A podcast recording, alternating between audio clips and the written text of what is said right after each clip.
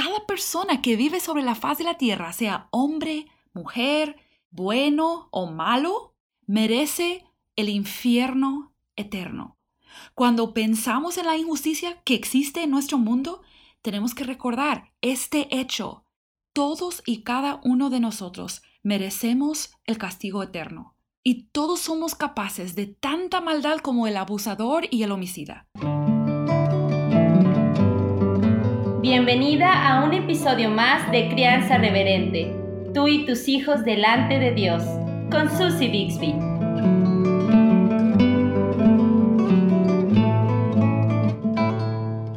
En estos últimos meses, semanas, aquí en México donde, donde yo vivo, Hemos estado viviendo una situación que tiene mucho que ver con la crianza. Han sucedido varios incidentes de crímenes particularmente horribles en contra de niñas y mujeres jóvenes. En un caso en particular, una niña de 7 años llamada Fátima fue secuestrada fuera de su escuela después de quedarse ahí sola esperando a su mamá, quien llegó tarde por ella. Su cuerpo fue encontrado mutilado, obviamente ella fue víctima de tortura horrible, probablemente en el acto de crear pornografía infantil violenta. Como madre o padre, es difícil concebir de algo más horrible que le pudiera pasar a uno de nuestros hijos. Y por esta situación muchos padres y madres estamos contemplando la gravedad de la situación de injusticia que nuestro mundo está viviendo. En México, y me imagino que en varios países latinoamericanos, hay alta incidencia de abuso sexual a menores, especialmente, pero no exclusivamente, a niñas. En la gran mayoría de los casos, el abusador es un familiar cercano, un tío, un primo, incluso un abuelo, comúnmente un padrastro. No solo esto, sino en un país culturalmente conocido por su machismo, las mujeres de todas las edades sufren como objetos sexuales, objetos de violencia doméstica. Y esto es algo que un alto porcentaje de niños y mujeres experimentan. Y esto es difícil de aceptar, es difícil de entender por qué sucede. Como resultado de los incidentes recientes en las noticias, ahora mismo, en el mes de marzo, se está haciendo un llamado a las mujeres y niñas de México a que se ausenten completamente de todas sus actividades normales y se queden en su casa el 9 de marzo. Se les pide que no vayan a la escuela, que no vayan al trabajo, que no compren nada, que no paguen por ningún servicio ese día. Y aunque varían las frases que cada grupo está utilizando, la idea es que los hombres sientan su ausencia. Que vean que la vida no se puede llevar bien sin ellas y, que ellas contribuyen de manera esencial a la sociedad. Que las mujeres valen y las niñas valen más que solamente por sus cuerpos qué es lo que muchas de ellas sienten, sienten que son objetos. Algunos incluso están diciendo cosas como, si no nos valoran por quienes somos, que nos valoren por nuestra economía. Ahora, en cuanto yo pude saber en mi investigación, este movimiento sí empezó con un grupo feminista del sur de México. Y algo que comienza con un grupo que, por ejemplo, promueve el aborto y otras injusticias, obviamente me debe dar mucha pausa. Pero esto no hace que sea menos dolorosa la situación real que están viviendo muchos niños y muchas mujeres, no solo en México, en muchísimas partes del mundo. Las madres, yo creo en particular, nos encontramos preguntándonos, ¿qué debo hacer frente a esta situación? ¿Qué les digo a mis hijos sobre estos incidentes?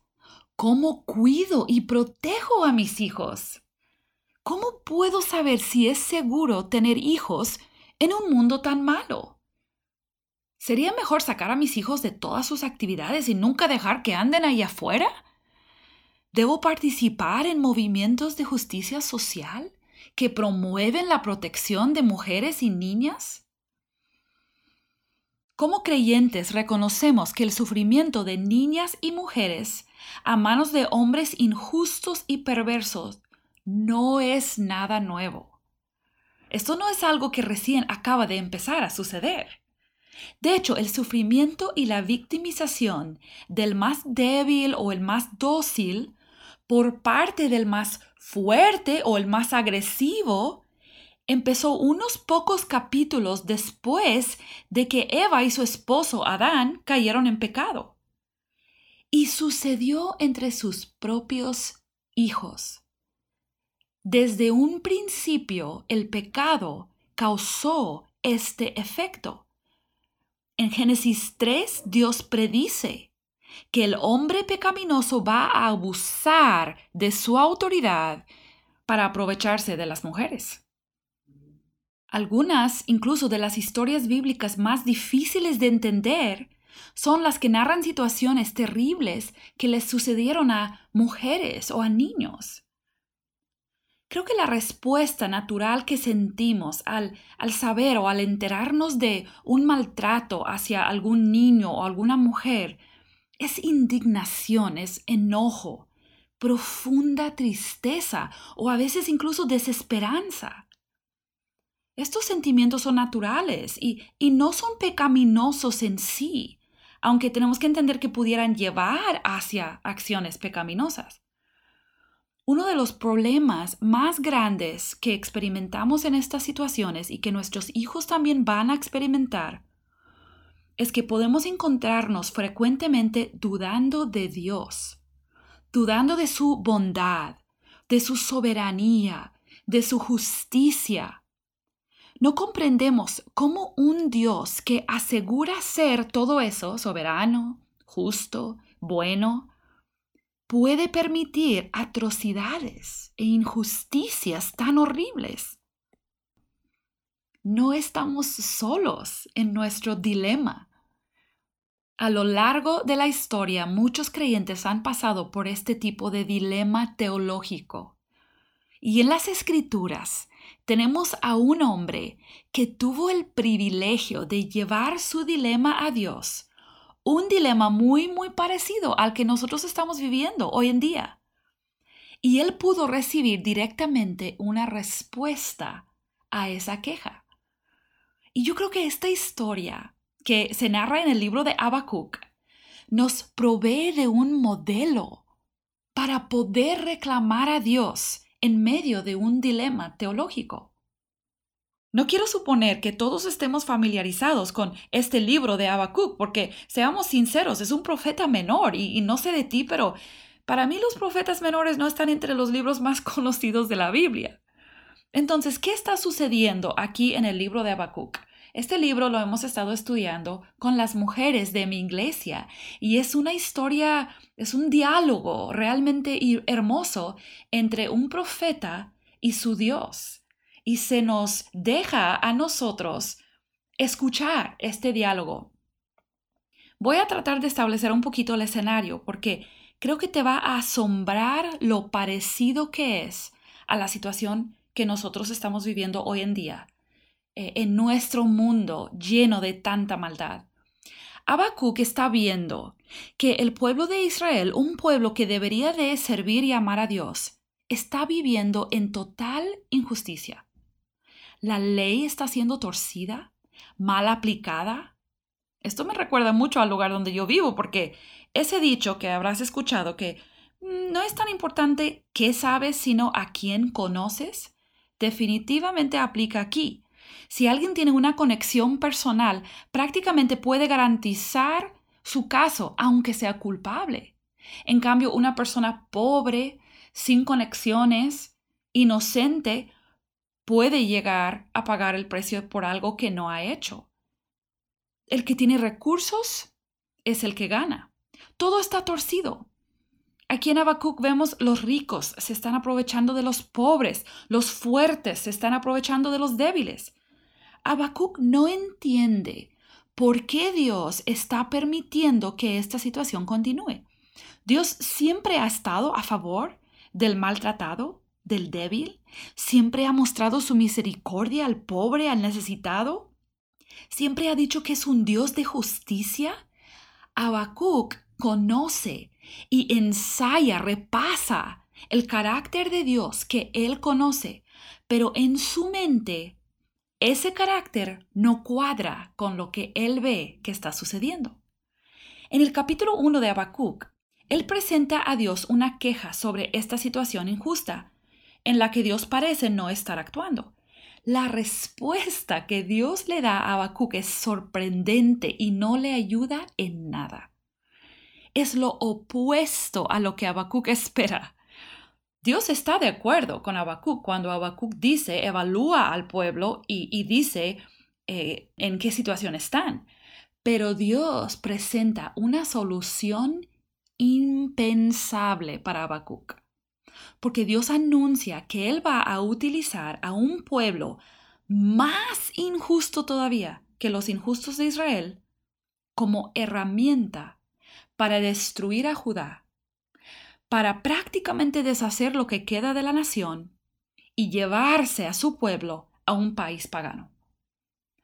Esta solución que Dios presenta para nada le resuelve el dilema que Habacuc tiene, sino que le deja a Habacuc en un dilema más profundo todavía. Si antes estaba confundido, ahora está más confundido. Entonces Habacuc vuelve a reclamar a Dios y le pide tajantemente una respuesta en el capítulo 2, versículo 1. Y es interesante notar que cuando Habacuc e, en estos versículos del capítulo 1 hace su, su segundo reclamo, él recita los atributos de Dios que él conoce, él afirma que él entiende que Dios va a usar a los caldeos para castigar a su pueblo pero aún así no entiende y no puede aceptarlo. Y en su misericordia, Dios vuelve a contestar a Habacuc en medio de su confusión y dolor. La respuesta que Dios le da a Habacuc es como una luz que brilla en la oscuridad de siglos y siglos de injusticia sufrida por incontables hombres y mujeres. Y es la única solución para que tú y yo y nuestros hijos podamos continuar en un mundo lleno de maldad? Esa respuesta la encontramos en Habacuc 2, versículos 3 y 4. Hablando de esa visión que Dios le había dado a Habacuc de lo que iba a pasar con su pueblo a mano de los caldeos, dice así: Pues la visión se realizará en el tiempo señalado, marcha hacia su cumplimiento y no dejará de cumplirse aunque parezca tardar, espérala, porque sin falta vendrá. El insolente no tiene el alma recta, pero el justo vivirá por su fe. Los tiempos de Dios no son nuestros. Así que a nosotros lo que nos toca es esperar, caminando, andando por fe. Esta es la única manera de enfrentar las injusticias atroces que sufrimos en este mundo quebrantado. Este mundo pasará y pronto. Espéralo. Tiene que suceder, no tardará. Sin falta vendrá el momento cuando Dios juzgará para siempre al injusto. Entendamos esto, ningún agresor, ningún abusador, ningún homicida escapará la justicia de Dios. Es contundente, es final. Puedo depositar mi fe sobre esta verdad y escoger perseverar día tras día confiando en el carácter inmutable de un Dios justo. Y como madre entiendo que mis hijos también pueden y necesitan depositar su fe en ese Dios justo. De hecho, necesitan urgentemente andar por fe. Consideremos un momento lo que la Biblia dice acerca de andar por fe. Vivir en fe es primeramente una relación personal e íntima con ese Dios justo y santo. Cada persona que vive sobre la faz de la tierra, sea hombre, mujer, niño, abuelito, bueno o malo, merece ser condenado y castigado, merece el infierno eterno. No olvidemos esto. Cuando pensamos en la injusticia que existe en nuestro mundo, tenemos que recordar este hecho y también repasarlo con nuestros hijos. Es fácil creer que ciertas personas no merecen lo que les está pasando. Pero la impactante verdad es que todos y cada uno de nosotros merecemos el castigo eterno. Y todos somos capaces de tanta maldad como el abusador y el homicida. Obviamente esto no niega la tristeza de la violencia que se está eh, sucediendo en contra de los débiles, pero sí nos da una perspectiva diferente. Andar por fe también implica creer que ese mismo Dios justo que va a castigar al impío, también proveyó una manera en la cual padres y madres y niños injustos podamos ser limpiados y perdonados y entrar en una relación íntima con Él por medio del sacrificio que su Hijo hizo en la cruz. Ninguna persona va a poder manejar o luchar de manera apropiada contra la injusticia si no anda primero en comunión íntima, en fe paciente con su Salvador. Andar por fe o el haber sido salvos y transformados tiene que resultar también en obediencia. Santiago nos dice que no existe fe verdadera si no está acompañada de obras. Pero cuando pensemos en obras, no pensemos inmediatamente en esas obras que, que son públicas y sensacionales como paros y protestas. Primero, pensemos en las obras de justicia a las cuales Dios nos ha llamado. Yo como madre tengo que pensar, ¿a cuáles obras de justicia me ha llamado Dios en su palabra? ¿Estoy cuidando de mi familia y de mi hogar como Él me lo ha pedido? Esa es una obra de justicia. Por ejemplo, ¿estoy priorizando el bienestar espiritual de mi familia? ¿Estoy practicando la justicia en casa? Nunca mintiendo o manipulando a mis hijos, mostrando una conducta justa hacia mi esposo? ¿Estamos como familia asistiendo fielmente a una iglesia bíblica que enseña la sana doctrina sobre el Dios santo y justo? ¿Estoy sirviendo ahí a mis hermanos en Cristo, tratándolos justamente, sin manipulaciones, sin envidias, practicando el perdón y el amor? ¿Y, qué tal esa comunidad que rodea mi iglesia? ¿Estamos siendo luz, ayudando a los desamparados y los necesitados? Me estoy predicando a mí misma. Personalmente, pensemos, ¿estamos amando la palabra, deleitándonos en ella, pasando tiempo en oración ferviente? ¿Estoy orando tanto por ese mundo quebrantado como me quejo de los problemas que hay en él? ¿Somos vecinos compasivos con corazones evangelísticos? ¿Estamos cumpliendo las obligaciones que ya tenemos, siendo transparentes, confiables, honestos? Estas cosas que deberían caracterizarnos como padres y madres creyentes tendrán un impacto enorme sobre nuestros hijos y sobre su comprensión de la justicia de Dios.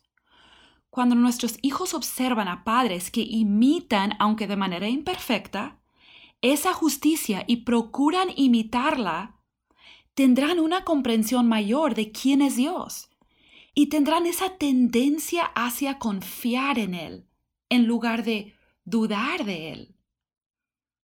Hace poco mi hija me decía entre lágrimas cómo ella estaba viendo las noticias de la pequeña Fátima y cómo ella no comprendía cómo pudieran existir personas que hicieran tal cosa a una niña.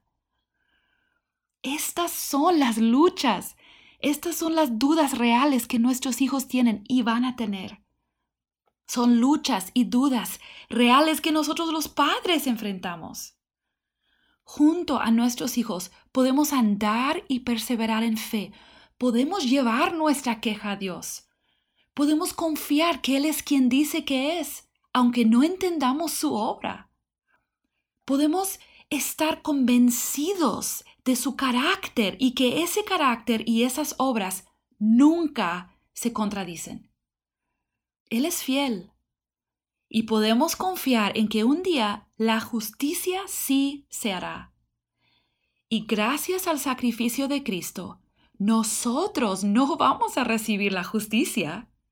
No vamos a recibir lo que merecemos, porque Cristo pagó para que recibamos lo que Él merece. Este es el mensaje que nuestros hijos, nuestros vecinos, los niños abandonados, las personas débiles, todos necesitan escuchar. Incluso los injustos y los violentos también lo necesitan escuchar. Si estamos andando por fe, quizás entonces Dios sí nos va a guiar en participar en alguna actividad externa, como por ejemplo de protesta. Pero es mi convicción que la mayor diferencia la vamos a hacer desde nuestras rodillas, desde nuestros hogares y desde nuestras iglesias, invirtiendo en las vidas de las personas que Dios ha puesto a nuestro alrededor. Entonces, hermanos, modelemos el sacrificio y la compasión de nuestro Salvador, que brota de una relación de fe que persevera en Él y persevera en la convicción de que Él cumplirá su promesa de rectificar todas las injusticias en el día final. Esta semana te reto a que hables con tus hijos sobre sus dudas, sobre temas que surgen acerca de la injusticia. Indaga sobre su perspectiva de Dios para que puedas identificar si quizás estén dudando de la bondad o la soberanía de Dios. Consideren juntos si quizás pueden haber personas a quienes puedan ayudar como familia, para que aprendamos a reflejar el amor y la justicia de Dios en nuestros hogares. Gracias por acompañarme hoy. Que Dios te bendiga. Has estado escuchando Crianza Reverente. Te esperamos la próxima semana para seguir aprendiendo sobre el cómo adorar a Dios a través de nuestra crianza. Visítanos en crianzareverente.com y síguenos en nuestras redes sociales.